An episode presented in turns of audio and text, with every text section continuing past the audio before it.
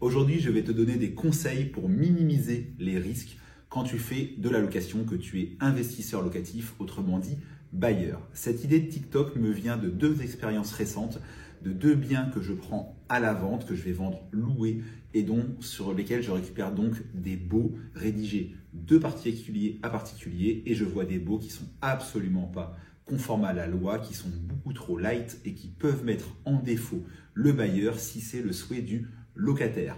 On entend parfois, souvent, l'immobilier locatif pose problème avec les locataires, etc. Tu peux t'éviter une grande partie des problèmes cités si tu respectes le formalisme nécessaire dans un pour un bail. J'ai rédigé moi-même ce matin le bail pour un de mes euh, appartements qui m'appartient à moi, en nom propre, à Argentan dans l'Orne.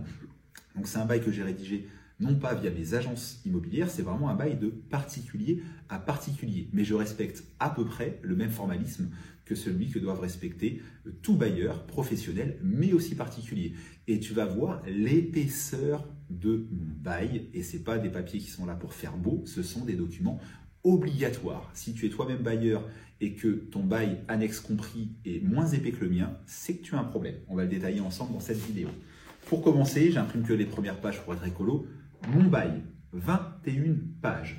Il faut évidemment identifier le bien loué, il faut garantir et indiquer la superficie du bien loué, il faut prévoir tout un tas de choses sur le dépôt de garantie, les charges récupérables, la réception de la télévision, il faut prévoir une clause résolutoire dans ton bail, etc. etc.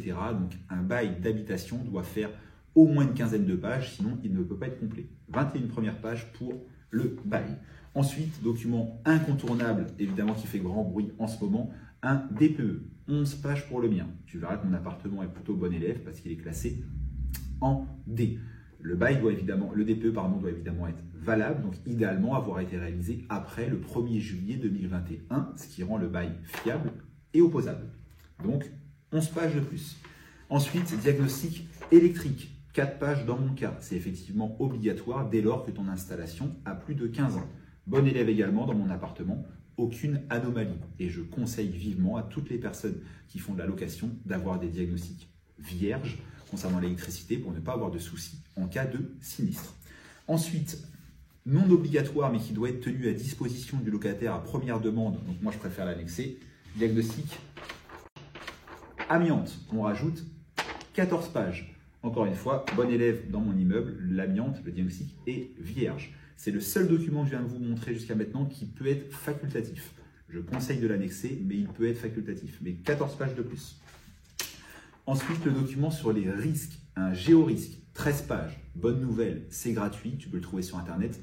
Et ce document-là doit avoir moins de 6 mois lors de la rédaction du bail, donc tu dois le refaire à chaque fois et non pas réutiliser un précédent document. 13 pages de plus, annexe obligatoire à un bail d'habitation. On parle toujours des risques, 18 pages supplémentaires sur le plan de prévention des risques de la commune d'Argentan. Et dans une grande et immense majorité des communes de France, tu as un plan de prévention des risques qui peut être minier, qui peut être naturel, qui peut être technologique. 18 pages supplémentaires, c'est pas pour faire beau, c'est obligatoire également.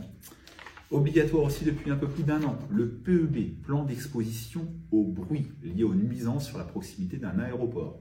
Document obligatoire en annexe d'un bail. Quand bien même tu pourrais dire il n'y a pas d'aéroport près de chez moi, ça ne te dispense pas de le confirmer par ce document annexe obligatoire.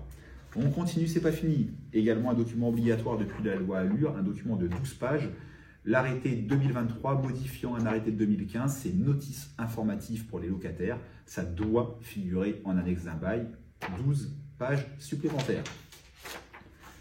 Ensuite, on continue. On est sur le décret 87-713 qui parle des charges récupérables. 5 pages supplémentaires, obligatoires également. 87-712, 2 pages supplémentaires. Ensuite, document non obligatoire, mais que je conseille. C'est une pépite un document fourni par l'État qui indique qui répare, qui entretient et qui permet vraiment de renvoyer votre locataire vers ce document-là pour pas qu'il vous embête pour un rien dès qu'il y a des travaux à réaliser. Document facultatif, 9 pages. Ensuite, pour finir, moi j'ai annexé le certificat visal que je viens de souscrire avec mon locataire, 16 pages. Le total, je l'ai calculé pour vous, 126 pages. Dans les 126 pages, vous avez une vingtaine de pages, dans mon cas, qui sont facultatives, que j'annexe pour que mon document soit plus complet qui répare, qui entretient le diagnostic amiante, le certificat visal, mais vous avez une centaine de pages qui sont obligatoires sans aucun débat. Non pas parce que je suis un professionnel de l'immobilier, les obligations concernent également une location de particulier à particulier. Vous êtes bailleur, soyez très prudent, ça peut vous mettre en défaut. Vous êtes locataire, si regardez votre bail, s'il ne respecte pas ce formalisme-là, il y a de fortes chances qu'il ne soit pas conforme à la réglementation. Une centaine de pages, ça aurait pu être pire si j'étais en copropriété.